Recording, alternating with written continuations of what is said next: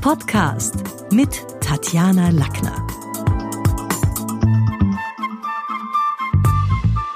Willkommen heute im Podcaststudio Helmut Leder. Du bist Universitätsprofessor und lehrst alles so rund um die Themen Psyche, Schönheit, Ästhetik. Erzähl mal, fein, dass du da bist.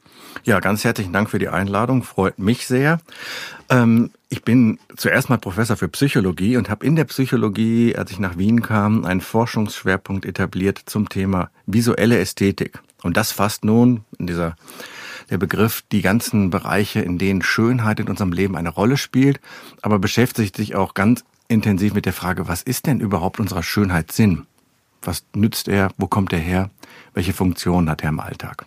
Ja, wie ist denn das jetzt? Was genau empfinden wir Menschen denn als schön? Gibt es da eine bestimmte Strukturordnung oder Farbkombination, die uns anzieht? Denn wir hatten hier auf deinem Sessel vor einigen, vor einigen Wochen Professor Christian Mikunda, der uns gesagt hat, der Sinn für Ästhetik sei jedem Menschen angeboren. Würdest du das so unterschreiben? Also ich glaube, dass wir alle auf die Welt kommen mit einem Potenzial für einen Sinn für Ästhetik. Der ist allerdings, das wissen wir aus dem Alltag ja auch, unterschiedlich ausgeprägt. Und zwar nicht nur derart, dass Situationen gibt, wo man sagt, wow, ist das nicht ein super Kleid? Ist das nicht ein schönes Auto, eine wunderschöne Landschaft? Und die Person, mit der man spricht, kann sagen, boah, pff, ja, hm, ja, hm. Und man ahnt dann schon, dass man mit dieser Einschätzung des Ästhetischen eher ein bisschen allein ist in dieser Situation. Also es ist nicht so, dass alle denselben ästhetischen Geschmack haben, aber wir haben alle das Potenzial, unseren Sinn für Schönheit einzusetzen, um im Leben für uns gute Entscheidungen zu fällen. Und da haben wir schon den entscheidenden Punkt für uns. Das heißt, unser Schönheitssinn hat zwar ein paar biologische Ursachen, ich glaube auch, dass er wirklich schon mit uns kommt, wenn wir auf die Welt kommen, aber er wird geprägt im Leben über unsere Erfahrungen. Und das macht es eigentlich so spannend. Ähm, um ein Beispiel zu sagen, die Vielzahl von Produkten, die uns am Markt angeboten werden. Wenn wir Schuhe kaufen, warum gibt es nicht ein paar große und ein paar kleine? Es gibt hunderte, wahrscheinlich tausende von ähm, verschiedenen Schuhen. Und der Grund dafür ist einem, zum großen Teil in den ästhetischen Variationen, die wir haben. Dem einen gefallen pralle Farben, dem anderen gefallen bestimmte Formen, die Moden wechseln und so weiter. Unser ästhetischer Sinn wird in dem Fall dann etwas ausgebeutet, dass er immer wieder neuen Stoff bekommt und die individuellen Ausprägungen eben bedient werden. Das heißt aber auch, dass nicht jeder am gleichen Stand ist. Das heißt, manche haben den ausgeprägter oder haben ihn auch trainiert und andere haben das ganz offensichtlich, wie man sich im Straßenverkehr und draußen ein Bild machen kann, auch ein bisschen vernachlässigt. Die Schönheitsideale weichen aber weltweit voneinander ab. Das heißt, die Wissenschaft erklärt es mit, mit kulturellen Unterschieden auch zum Teil. Aber was liegt jetzt dahinter? Was ist in Indien schön? Was ist hier schön? Wo divergiert also zum einen muss man sagen, das hängt ein bisschen davon ab, was man betrachtet. Wenn wir überlegen, wo die Biologie des Schönen herkommt, dann ist das stärkste Argument immer noch, dass wir für Gesichtsschönheit und Erscheinungen von anderen Personen ganz generell hohe ästhetische Sensibilität entwickelt haben, weil jeder von uns biologisch gesehen auf der Suche nach Partnern oder wenn man es ganz streng sieht, ganz hart ähm, sogar auf der Suche nach Fortpflanzung ist, um die Gene weiterzugeben. In dem Sinne sind zum Beispiel die Befunde bezüglich der Schönheit von Gesichtern eher in die Richtung, dass die meisten Menschen, und zwar universell, bestimmte Merkmale schön finden. Wenn es jetzt zu dem alltäglichen Einsatz kommt von Schönheitssinn, der beruht auf meinen eigenen Erfahrungen und soll mir helfen, Konsumentscheidungen, ähm, andere ästhetische Entscheidungen, auch für Kunstgenuss, Theater, Kino oder sonst was zu fällen, dann kommt das Kulturelle ins Spiel. Suchen wir da jetzt bei der Partnerwahl zum Beispiel das Gegensätzliche, also das, was uns komplementiert, oder ist es in Wahrheit was, wo man ähnliche Merkmale sucht? Gibt es ja so die These, Menschen suchen von den Gesichtsachsen andere, die ähnliche Gesichtsachsen haben. Wie ist es? Also die Frage ist noch nicht vollständig ähm, entschieden, muss man sagen. Das ist auch gut für uns als Forscher. Wir haben also noch echt Arbeit ähm, für uns und für die Zukunft. Wir wissen ja, dass in Wien viele Psychologen mhm. studieren und es da noch viele Themen gibt, die wir ähm, beforschen können. Zurück zur Frage. Ähm, es gibt Hinweise darauf, dass wir in einem anderen Merkmale suchen, die uns nicht unähnlich sind, wenn es um die Variation von Merkmalen geht.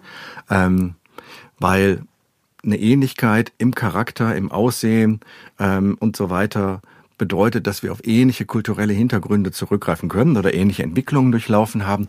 Und das macht das Leben, wie die meisten von uns wissen, erstmal einfacher. Konfliktfreier, man kann leichter einen Konsens herstellen. Das ist wahrscheinlich auch für viele Beziehungen wohltuend. Ähm, nichtsdestotrotz, auf der biologischen Ebene suchen wir Personen, die uns genetisch nicht zu nahe sind. Da gibt es ein ganz interessantes Phänomen, dass wir über ein Geruchssystem verfügen, das uns eigentlich etwas nahelegt, wenn wir jemanden nicht gut riechen können, dass er kein guter Partner für uns wäre. Es scheint so zu sein, dass das ein Hinweis darauf ist, dass die Gene zu ähnlich sind und nicht zu verschieben.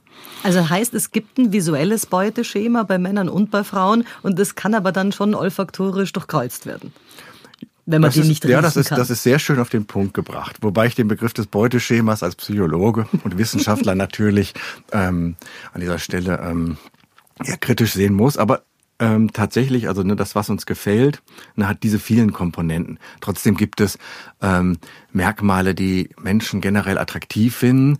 Das ist zum Beispiel für viele überraschend die durchschnittliche Ausprägung der Merkmale. Wir nennen das das Durchschnittsgesicht. Also ein Gesicht, in dem Augengröße, Nasenlänge, Mundgröße in durchschnittlicher Ausprägung sind. Das ist ein sehr harmonisches Gesicht. Das ist so ungefähr in der Mitte unserer Population. Da ist nichts zu lang, zu groß, zu auffällig. Und das finden wir und mit wir meine ich da die Spezies Mensch ganz universell schön. Weil wir genetisch es prägen können, weil, weil es da auch um die Geschichte geht, äh, Dominante und Subdominante. Wenn eine Mhm. Frau zu vieles angelegt hat, dann ist, ist das ein bisschen so die Geschichte? Nee, glaube ich eigentlich nicht. Ich glaube, das ist ein tiefes biologisches Prinzip. Die durchschnittliche Ausprägung heißt, diese Person ist relativ stabil und gesund. Genetisch, gut entwickelt, da hat sich nicht so viel getan.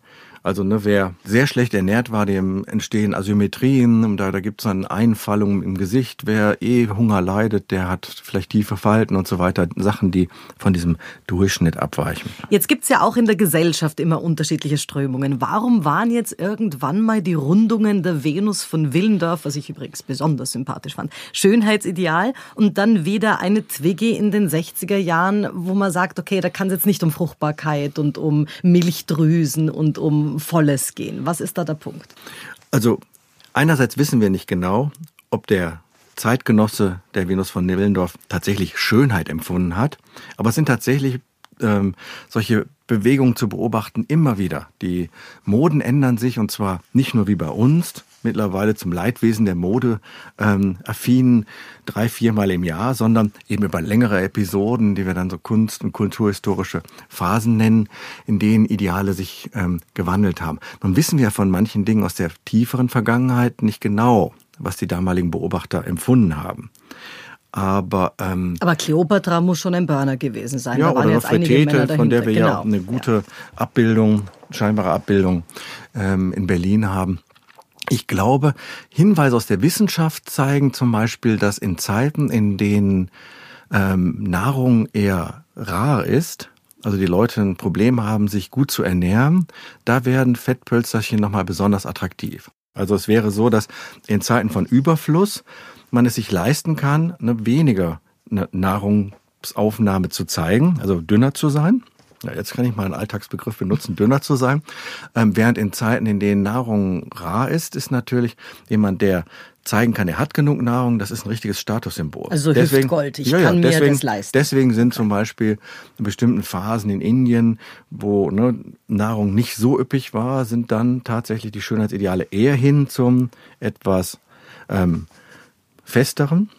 Na, während in Zeiten, wo großer Überfluss herrscht, wie zum Beispiel aktuell in unseren westlichen Ländern, wo wir haben gerade die Debatte Klimawandel, Lebensmittelüberschuss und so weiter, sind tatsächlich wieder dünnere Ideale ist ein schwieriger. Zeichen für, für äh, ich schaff's, mich zu disziplinieren, Genau. ich habe da Gewalt über meinen Körper und Co. Kontrolle und damit auch Status zu zeigen oder dass man sich leisten kann, ähm, viele Stunden am Tag mit Fitness zu verbringen, was man nicht kann, wenn man ne, für seine Nahrung arbeiten muss. Helmut, jetzt die Frage, warum beziehen wir Schönheit doch sehr stark aufs Gesicht, wo man sagt, wenn jetzt jemand körperliche Überpräsenzen hat, aber ein bildschönes Gesicht, dann ist der Mensch für uns hübsch. Wogegen, wenn es andersrum ist und jetzt ist ja das Gesicht eine kleinere Fläche als, dann ist es nicht unbedingt so.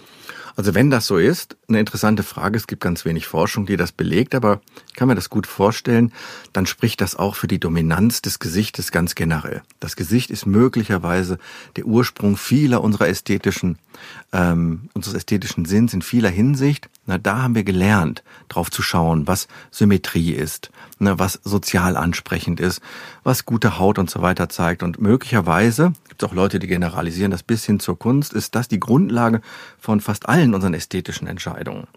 Was können wir denn jetzt dann an dieser Vergänglichkeit in Wahrheit tun? Helfen dann die Unterspritzungen, die Botox-Geschichten? Ist es was, wo du heute sagst, ja, ist schon, man kann schon was machen lassen, weil man eben dann länger gesund, schön, vital, wie auch immer aussieht? Oder ist es was, wo du sagst, lieber nicht, denn diese faciale Verzerrung wird dann bei manchen, die vielleicht in den 80er Jahren zu früh begonnen haben mit der OP, wo das noch nicht so ganz ausgereift war, da wird es dann schon auch wild.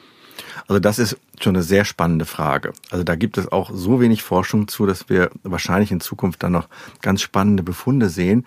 Ähm, man kann allerdings aus der Psychologie der Schönheit leider erstmal nur den Schluss ziehen, wenn es mir gelingt, etwas attraktiver auszusehen, genieße ich auch die Vorteile. Ich werde länger angeschaut, ich bin im Auge der anderen etwas attraktiver, also anziehender, ähm, habe bestimmt Vorteile dann in bestimmten Situationen, sozialen Situationen, in der Bewerbung. Im, im Bewerbungsgespräch, im Beruf und so weiter.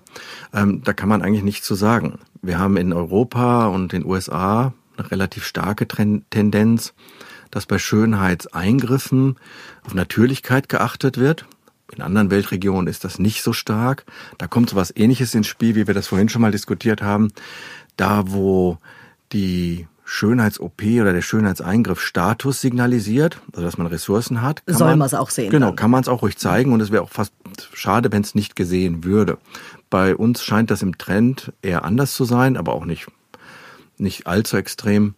Ähm, es gibt halt so viel Konsequenzen dessen attraktiv zu sein, dass man leider sagen muss, das hat einen Effekt. Und wir haben ja auch in der Geschichte der Menschheit immer gesehen, dass Leute sich schminken, wenn wir das berühmteste Gesicht nehmen, die Mona Lisa, gezupfte Augenbrauen, oben rasierte Stirn, ne, Dinge, die wir heute auch nicht besonders attraktiv fänden, aber die nach dem damaligen Bild wahrscheinlich auch gemacht wurden, ne, um Schönheit zu verstärken.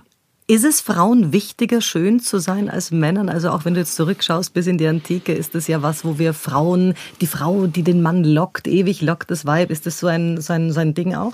Dahinter steckt die Idee, dass Männer ähm, Schönheit wichtig finden, weil sie ihnen zum Beispiel Fruchtbarkeit bei der Frau signalisiert. Und das wäre aus der evolutionspsychologischen Sicht ein wichtiges Merkmal. Wenn wir in die heutige Welt schauen, sind wir gerade in interessanten Zeiten, in denen Männer genauso wie Frauen auf ihr Äußeres achten und vermutlich auch mittlerweile ähnlich viel, vielleicht nicht alle Männer, aber ähnlich viel investieren in ihre äußere Erscheinung. Das heißt aber auch, dass für uns Frauen wichtig ist, dass Männer Potenz ausstrahlen. Und jetzt ist aber gerade aktuell der, der muskelgemästete Mucki-Mann nicht mehr so der Burner, sondern mhm. man sieht es auch bei Politikern, das Slicke, das Slimme im ähm, smarten Anzug mit den eleganten, langarmigen Bewegungen ist es fast eher. Das ist ja total interessant, dass Sie das wahrscheinlich auch gerade aus dem aktuellen Wahlkampf ähm, besonders gut beobachten können. Es ist ganz generell, dass es auch ähm, beim Schönheitsideal des Mannes Wellen gibt. Ne, die sind nur viel weniger prägnant gewesen, weil die Männer haben lange Zeit bestimmt, ne, was die, was die Mode und was diese Wogen von Schönheit sein sollten. Aber ähm, wenn wir überlegen, was müssten aus biologischer Sicht, jetzt wirklich streng biologischer Sicht Frauen wünschen, dann Männer, die Status haben. Und Status heißt Ressourcen, die sie investieren können in Familie, bei dem Großziehen der Kinder und so weiter. Ähm, ja, was sind da für die wichtigsten Merkmale? Das sind in unserer heutigen Welt sind das ähm, wirtschaftlicher Erfolg. Viel stärker als ne, die starken Muskelpakete, die mir helfen, mich vom Säbelzahntiger oder dem Wolfsrudel zu schützen. Diese Gefahren haben wir einigermaßen gebannt. Aber der hustende kreative Künstler ist es dann auch nicht. Na, der hustende kreative Künstler, denken wir an den, Also Kafka war es nicht. ähm, ja, signalisiert ja nicht, dass er viele Ressourcen hat und ist ja gerade deswegen so unglaublich charmant und liebenswert und auch ein, Signal, ein, ein Symbol einer Gesellschaft, die sich das eben leisten kann, dass es eine solche Form von Broterwerben, kreativen Nischen gibt und so weiter. Nein, was wirklich attraktiv ist, sind Leute, die einerseits signalisieren, es geht ihnen gut genug und sie hinterlassen den Eindruck, obwohl, dass sie nett sind, nett genug sind, um das auch ne, ihrer Familie zukommen zu lassen. Bei den großen Sexobjekten der männlichen Welt waren es doch immer auch durchaus ein paar feminine Züge. Ich denke jetzt an Elvis Presley zum Beispiel, der jetzt sicherlich in seinen Anfängen nicht über wirtschaftliche Ressourcen äh, beim Geburtstagsliedchen für die Mama verfügt hat, aber der schon für viele Frauen von Anfang an mhm. äh, was war, wo sie gesagt haben, wahnsinnig schön. Und man kann sie jetzt wahrscheinlich auch vor, vor so Männer, die auch sehr wohlgeformte Züge haben, nicht wirklich hinstellen, auch wenn man sagt, das ist nicht mein Traummann, aber man kann nicht sagen, der ist schier. Wir haben jetzt ja wirklich gerade eine Phase, in der das, dass der Gender Mann und Frau eine immer unschärfer zu sein scheinen was wahrscheinlich auch reflektiert, dass es tatsächlich so ist. Also dass die starke Trennung, das ist Mann, das ist Frau, ähm, in gewisser Auflösung, in einer, zum, zum, in einer gewissen ähm, Transformation begriffen sind. Ähm, es gibt Studien, die ganz interessanterweise zeigen, wenn Frauen Gesichter von Gesichtern entscheiden sollen, welches Gesicht sie attraktiv finden, ähm, sie können diese Gesichter manipulieren hinsichtlich mehr Männlichkeit und mehr Weiblichkeit. Wobei mehr Weiblichkeit heißt mehr soziale Fürsorge, irgendwie netter sein. Männlichkeit heißt eher coolere, ne, Testosteron, kantige Typen. Ähm, dann stellen sie in fast allen Bedingungen das mehr weiblichere Gesicht ein. Sie mögen eigentlich tendenziell Männer, die auch weibliche Formen haben die also signalisieren, ich bin nett, ich bin freundlich, mit mir kannst du gut, ich bin dir auch nicht so ganz unähnlich. Und diese Studien, die ich jetzt zitiere, die finden überhaupt nur in einem einzigen Fall, dass maskulinere Männer bevorzugt wurden oder bevorzugt eingestellt wurden. Das war, wenn Frauen gefragt wurden, wie soll der Mann aussehen, mit dem du eine ähm, Kurzzeitbeziehung, One-Night-Stand und ohne Verpflichtung für die Zukunft, ohne eine Beziehung einzugehen, dann haben sie tendenziell. Also dann wollen wir Frauen, Männer, die uns an Haaren über Küchentische ziehen. Das würde ich jetzt nicht daraus schließen, aber das wäre zumindest die etwas alltägliche Übersetzung. Interessantes Bild übrigens. Das Geschäft mit der Schönheit boomt seit der Antike. Also ist der Tod selber der Erfinder der Kosmetik? Denn viele kämpfen ja, wie wir vorhin gesagt haben, gegen diese Vergänglichkeit. Und wären wir auch dann nach gutem Aussehen bemüht, würden wir ewig leben? Also ist der Tod der Erfinder der Kosmetikindustrie? Ist eine ganz tolle philosophische Frage. Ich würde so weit nicht gehen, den, dem Tod diese Rolle zuzuschreiben, sondern dem Alterungsprozess. Ne, solange es attraktiv ist, jung zu sein. Natürlich ist das, warum ist das Junge attraktiv? Ne, weil es im letzten Ende damit assoziiert ist, dass wir sterblich sind. Aber das Jungsein ist eben attraktiv. Ähm, wir haben allerdings auch Studien gemacht, in denen wir finden, dass ähm, es in allen Altersklassen Personen gibt, die so attraktiv sind, dass sie attraktiver sind als die weniger attraktiven der jüngeren Altersklassen, was ein Hinweis darauf ist, dass ähm, die Effekte Auch wenn die so Fruchtbarkeitsfantasie ja, genau. und die Verschmelzungsidee wegfällt. Es gibt auch eben wahnsinnig attraktive 50, 60, 70-jährige Frauen und die werden auch attraktiv gefunden, auch von jüngeren Personen. Vielleicht nicht sexuell anziehend, weil das ne, in der Art und Weise, wie Paarung biologisch dann funktioniert, wenig Sinn macht, aber vom Aussehen her, von der Ästhetik her durchaus. Und wenn man jetzt so ein paar Dinge dagegen hält, also sagen wir mal, tolle Figur, aber schreckliches Organ oder dafür wohlklingende Stimme, aber olfaktorisch problematisch, wie wichtig ist dieses ganzheitliche Zusammenspiel unserer Sinneswahrnehmungen, damit wir jemanden eben auch anziehend, interessant, will ich kennenlernen, empfinden? Ähm, dieses Zusammenspiel von von Ansicht, Hören, Körper und so weiter, ähm, ist wahrscheinlich eine gegenseitige Absicherung. Wir verlassen uns nicht nur auf eine Quelle, sondern die Sachen müssen zusammenpassen. Und das passt auch sehr gut zu diesem wir nennen das sortierenden Ästhetik, ne, dass es eben so viel Auswahl in der Welt gibt, dass wir ne, über die verschiedenen Dimensionen vielleicht dann versuchen, die Person zu finden, die besonders Und diese Matching-Portale, hm? die ja genau nach dieser Sache vorgehen, ob das jetzt Parship ist oder Tinder oder selbst nur bei Seitensprüngen, C-Date und Co. Äh, man sucht ja da immer Nichtraucher und so, also Wünsche und zum Teil das Gleiche. Äh, selten das Komplementäre. Ist das was, was wirklich so im Ausschlussprinzip funktioniert? Also ist das was, wo du sagst, ja, kann man schon, wenn man es herkömmlich nicht findet, auch so machen oder ist, widerspricht es unserer Partnerselektion? Weil ich ihn ja eben nicht riech, sondern nur ein Bild sehe und meine Projektionsleinwand habe, wie der möglicherweise ist. Ich glaube, eine systematische Auswahl von Personen anhand von Kriterienlisten, von denen ich auch annehme, dass sie sich ständig verändern, ist glaube ich, nicht falsch. Also sie überträgt das, was vielleicht in natürlichen kleinen Settings mit kleinen Gruppen über Jahrtausende funktioniert hat, jetzt auf größere. Und warum sollten, wenn die Auswahlkriterien gut sind, da nicht auch tatsächlich bessere Partnerfindungsprozesse initiiert werden. Aber es gibt ja viele Menschen, die sagen, also hätte ich meinen Partner online gesucht und nicht herkömmlich, äh, ich habe eine Kundin gehabt, mit der ich kürzlich darüber gesprochen habe, die hat gesagt, also mein Mann, der ist kein Raucher, aber er raucht so ein bis zwei Zigaretten in der Woche. Nein, wäre schon rausgefallen. Der wollte definitiv zu dem Zeitpunkt, als ich ihn kennengelernt habe, keine Kinder, ist jetzt ein liebevoller. Also viele der Dinge, die ja in diesem persönlichen Konflikt auch gemeinsam überwunden werden müssen, fallen ja weg und die hätten sich ja so nie kennengelernt. Es ist ja auch nicht so, dass die Leute sich, glaube ich, direkt beim ersten Mal verheiraten. Also die probieren auch aus. Das haben wir seit seit vielen Generationen, seit einigen Generationen gibt es das in unseren Gesellschaften eh als Prinzip.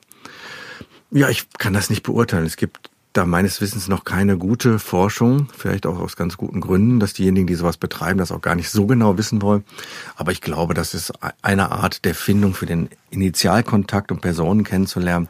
Man muss ja auch sehen, wo können heute Leute, andere Leute kennenlernen. Ne, viel bei der Arbeit, im Arbeitskontext. Und da ist halt eben auch eingeschränkt, was man da an Möglichkeiten hat. Im 16. Jahrhundert haben wir das äh, System der romantischen Liebesbeziehung eingeführt. Das war ja also bis dorthin irgendwie eine Sache der Verheiratung und so weiter. Und es schaut nicht nach der ganz großen Erfolgsstory aus, wenn man sich jetzt mal hier allein in Österreich jede zweieinhalbste Ehe wird geschieden. Also scheint nicht so zu sein, dass wenn wir es uns selber aussuchen können, dass es um so viel verlässlicher läuft, als wenn das andere für uns machen. Wie, wie, wie, wie passt das in diese Psychologie, Ästhetik, Schönheit? Können wir es selber oft nicht beeinflussen? Oder können wir es nicht gut entscheiden, weil man das mit 18 halt anders macht als mit 28 oder 58 und weil es dann möglicherweise die altvorderen Fossile mit einer anderen Empirik anders machen würden? Wie ist das? Also die wenigen Studien, die es dazu gibt, zeigen, dass tatsächlich arrangierte Partnerschaften überhaupt nicht schlechter funktionieren müssten als selbstgesuchte. Aber unser ästhetischer Sinn ist etwas Wichtiges es ist ja auch nicht so, dass wir immer, wenn Leute sagen, ich habe mir dieses Kleidungsstück gekauft nach meinem eigenen Geschmack, ähm, finden, wow, super, passt herrlich und ne, warum eigentlich, passt vielleicht nicht. Ähm, wir sind dann zurückhaltend, aber ähm, ja, unser ästhetischer Sinn hat schon sehr viele gute Funktionen, aber es garantiert keine Garantie für ein glückliches Leben, denn das sind zwei verschiedene Sachen. Das glückliche Leben ist in unserer heutigen Welt eben auch eine komplexe Angelegenheit. Selbst die glückliche Partnerschaft ist das. Jetzt sagst du, unser Schönheitssinn entwickelt sich auch. Wir entwickeln ihn, wir trainieren ihn durch so viele Dinge, von Architektur über Kunst bis hin zu. Findest du es dann verdächtig, wenn jemand mit 18, 19, 20 heiratet und mit 70 genau diesen Partner immer noch wahnsinnig cool und toll findet? Also hat sich da was nicht entwickelt? Ist das so die Kategorie von meine besten Freunde sind immer noch die aus dem Kindergarten? Oder ist es was, wo man sagt, mein süß? Also weder noch. Im guten Fall ist es halt ein Beispiel für einen sehr effizienten Schönheitssinn, der allerdings, da muss man dann auch ein bisschen kritisch sehen, ähm, sich mit unseren Entscheidungen ja weiterentwickelt. In dem Moment, wo ich eine Entscheidung gefällt habe, ne, attribuiere ich auch das, das, das Gute dieser Entscheidung auf den Gegenstand. Und das heißt, ich bin mir loyal gegenüber, ja, nicht genau. unbedingt nur dem Partner. Genau. Okay. Und ich meine, und es gibt auch einen tollen Effekt, den nennen wir das Mehr Exposure, die reine Darbietung.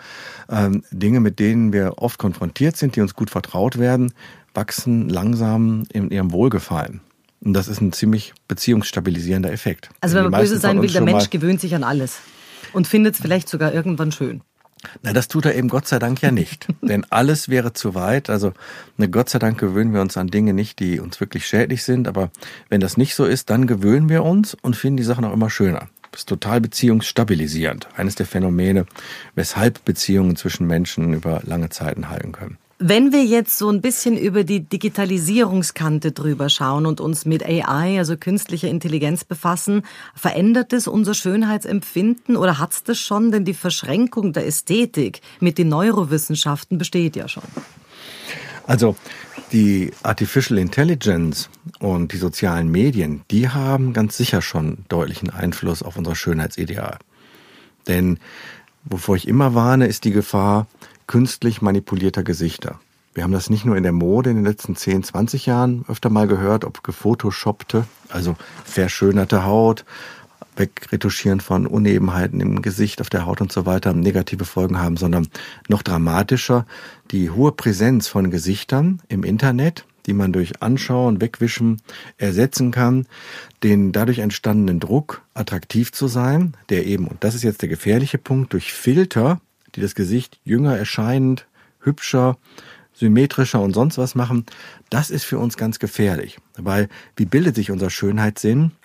Er bildet sich durch Erfahrung. Und wenn ich jetzt immer Gesichter sehe, die eigentlich keine natürlichen sind, sondern schön gemachter, und zwar künstlich schön gemachter, dann verändert das meinen Prototyp dessen, was ich denke. Und dann geht es mir vom Spiegel aussehen. schlecht, weil dann geht's Spiegel mir, Dann geht es mir im Spiegel schlecht. Das ist das, was ich glaube, dass die große Gefahr bei vielen jungen Menschen ist, die ihr eigenes Aussehen, ihre eigenen Wünsche ne, anhand dieser Bilder geformt haben ne, und die ihnen ständig etwas vorgaukeln, dass die Wirklichkeit ne, in, in Wirklichkeit schöner ist, als sie tatsächlich ist. Und das produziert einen Leidensdruck.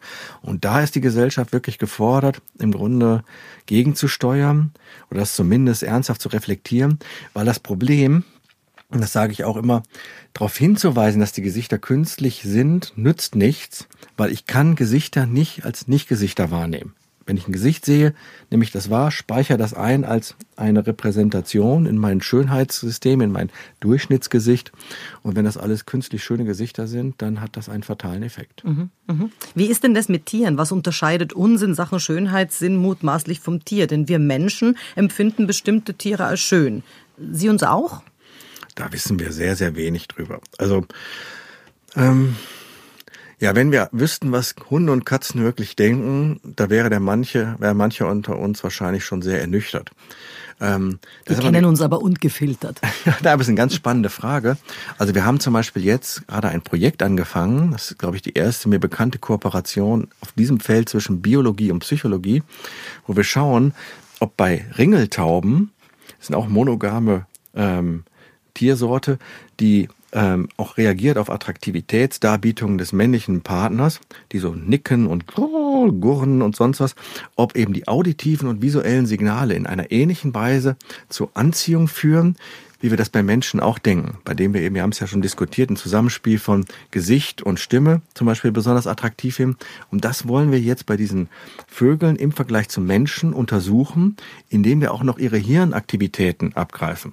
Und das ist eines der ersten Projekte auf der Welt, wo wir so etwas tun. Wow. Um dann zu beantworten, ein bisschen, na, was finden diese Tauben attraktiv? Wir fragen nicht, was sie an uns attraktiv finden, aber was sie an ihrem Gegenüber attraktiv finden. Also das finde ich ja so spannend, auch wenn sich hier die Disziplinen verschmelzen. Denn wenn man jetzt einen Biologen über Ästhetik reden hört, dann meint er nicht das Gleiche wie der Kunsthistoriker, der Chirurg, der Philosoph oder eben wie du, der Psychologe. Gibt es da hier so eine polytheistische Betrachtung unter den Experten oder gibt es da so Zoff im Olymp?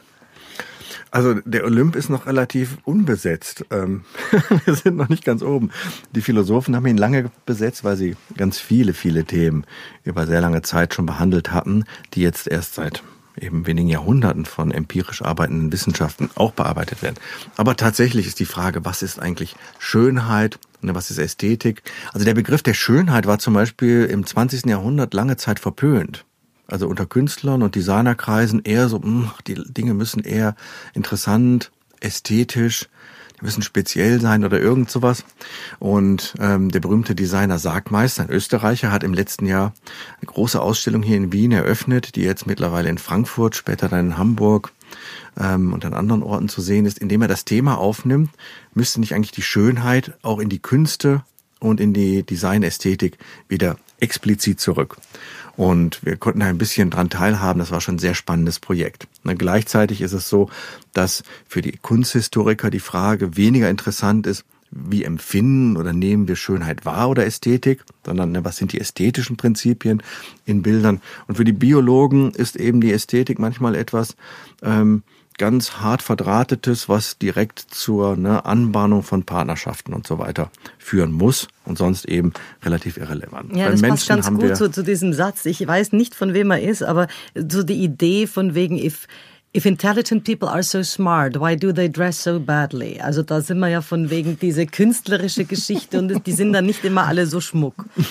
Jetzt habe ich irgendwo gelesen, dass runde Formen im Vergleich zu kantigen als schöner empfunden werden. Also dass es was ist, wo man sagt, okay, da, passt dann der Diät wahnsinnig dazu, aber haben wir besprochen, ist gesellschaftlich.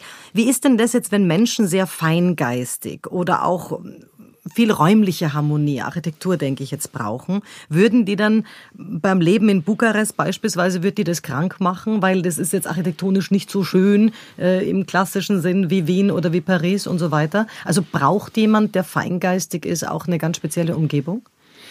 Also in dem Fall würde ich sagen, das hat mit Feingeistigkeit nicht viel zu tun, sondern für jeden Mensch ist es wichtig, in einer ästhetisch ansprechenden Umgebung zu leben.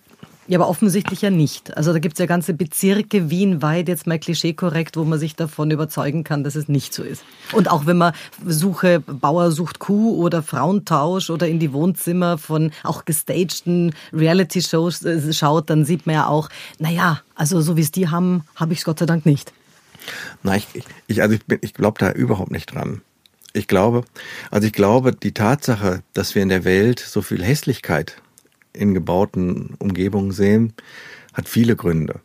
Das sind einerseits Fehlentwicklungen, wo man geglaubt hat, man kann mit schnellen Kuben, mit Plattenbauten oder sonst was einen Wohnraum schaffen, der dann muss man ja auch historisch sehen, tatsächlich auch Vorteile hatte. Also politische Wohnung, Gründe, der genau. Kommunismus war kein guter Architekt, okay? Nicht unbedingt, aber er hat damit Wohnungen gebaut, ne, in denen es fließend Wasser gab, die heizbar waren, wo ne, aus den großen, eher bürgerlichen Wohnungen eher die Leute in kleine gezogen sind, dafür bei ihre eigenen hatten. Also es gibt ja soziologisch und aber halt kulturhistorisch auch Gründe, aber die Schönheit stand vielleicht nicht im Vordergrund ähm, oder in einem falschen Vordergrund, dass man, nur weil es dann eckig war, gedacht hat, das sei so ähnlich wie Bauhaus oder sowas oder argumentiert hat. Ähm, da gibt es sicherlich in der Zukunft noch spannende Aufarbeitungen.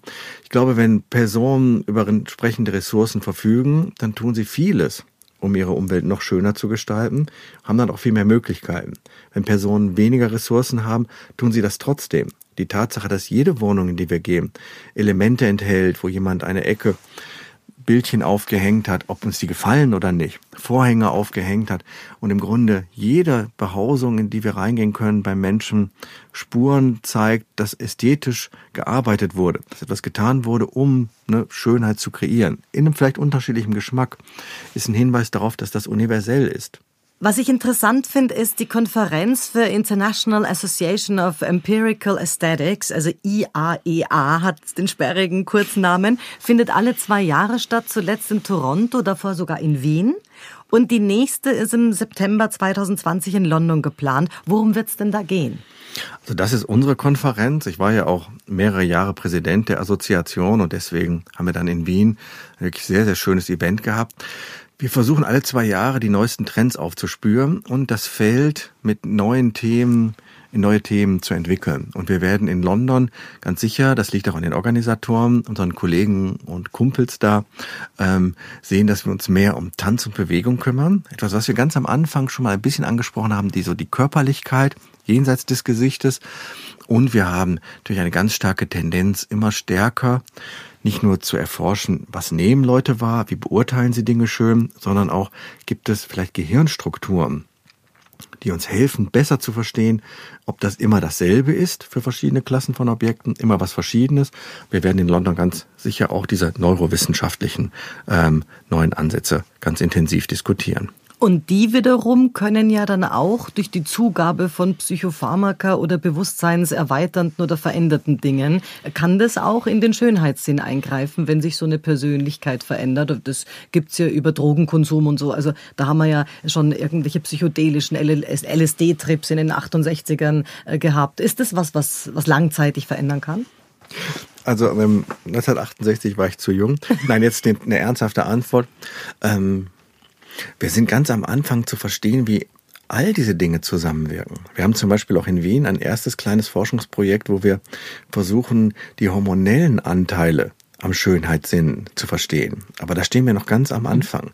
Das sind ganz spannende Fragen und wir haben in der Vergangenheit ne, die Themen also nicht so ganzheitlich behandeln können und kommen jetzt erst dazu, besser zu verstehen, wie Gehirnforschung ne, mit behavioraler und kognitiver Forschung, wie unsere Emotionen aber auch sogar unsere Hormonen und Hormone und damit ne, das Gleichgewicht in unserem Geist ne, zu all diesen Zuständen führt. Wir interessieren uns in diesen Feldern weniger darüber, wie Konsum von Drogen, Alkohol und so weiter zum Beispiel wirken auf die Wahrnehmung von Schönheit. Uns interessiert mehr, wie Schönheit unser Leben beeinflusst. Welchen Einfluss hat Schönheit auf unsere Gesundheit, auf unser Wohlbefinden? Na, nicht nur nach dem Einkauf eines schönen Dings, sondern ganz generell, wenn wir etwas Schönes sehen. Wir haben zum Beispiel Studien gemacht, wo wir zeigen, wenn ich etwas Schönes wahrnehme, habe ich so einen kleinen Moment der Happiness in meinem Gesicht. Wir können das messen. Das heißt, immer wenn wir in der Welt was Schönes sehen, werden wir glücklicher, zufriedener und das wollen wir mit unserer Forschung eigentlich auch in die Gesellschaft zurücktragen. Ja, was du sagst, äh, sieht man auch ganz gut in der Architektur. Ich war in La Paz äh, vor kurzem im Sommer und dort gibt's natürlich auch kriminelle Ecken und dort dann die Künstler, die Graffitis machen, die mit Farben arbeiten. Also die Idee müsste ja weiterführend sein bei allem, was so ein ein, an Rehabilitation glaubt, dass man in Wahrheit in Stein, im Häfen ein bisschen Farbe und wahrscheinlich auch Kunst hineinbringt. Es gibt ja auch, und das war auch in der Ausstellung von Sargmeister ein Thema, ganz prominente Beispiele. Ne, Tirana, die Hauptstadt ähm, Albaniens, wurde dadurch, dadurch, dass ganz viele Häuser farbig gemalt wurde, einfach ästhetisch ansprechender und die Leute haben dann sich auch zufriedener und glücklicher gefühlt. Und wir werden uns zum Beispiel durch die Stadtbegrünung, ne, die wir vorantreiben müssen, aus ganz anderen Gründen, sicherlich eine Umwelt schaffen, die für uns wohltuender, auch ästhetisch wohltuender, schöner und gesünder ist. Letzte Frage ist natürlich eine persönliche. Was ist für dich, Helmut, schön? Was empfindest du als schön? Das ist ja, da weichen ja wahrscheinlich die akademischen Dinge, die so in deiner Forschung äh, sich auch niederschlagen. Ja, die sind nicht immer konkurrent, nehme ich an, mit dem, was man persönlich schön findet. Wie wohnst du? Was findest du schön? Wo mag, wo bist du gern? Super Frage, aber eigentlich eine, die ich fast noch nie beantwortet habe, weil sie eigentlich gar nichts zu meiner Forschung beiträgt. Ähm, das ist ja gerade, dass wir als Forscher versuchen müssen, uns genau von dem freizuhalten. Aber es gibt tatsächlich ähm, ein Gebiet, auf dem ich eine ziemlich klare Forschung davon habe, was schön ist. Ich sammle nämlich ähm, Küchen- und Haushaltsgeräte der Firma Braun aus den 60er und 70er Jahren, viele von Dieter Rams designt und finde die einfach schön. Die müssen gar nicht alle funktionieren, aber ich habe schon eine herrliche, schöne kleine Sammlung. Die sieht man auch in meinem Büro, wenn man vorbeikommt in Teilen, aber auch bei mir zu Hause. Helmut, schön, dass du heute da warst. Vielen Dank für deinen Exkurs in Richtung Psyche, Schönheit und Ästhetik. Ja, es war mir eine große Freude und ja, viel Erfolg. Dankeschön. Das war's für heute. Besuchen Sie mich doch in der Schule des Sprechens in Wien. Auf Facebook, LinkedIn, Xing, unter sprechen.com oder auf meinem Blog sprechen.com/blog.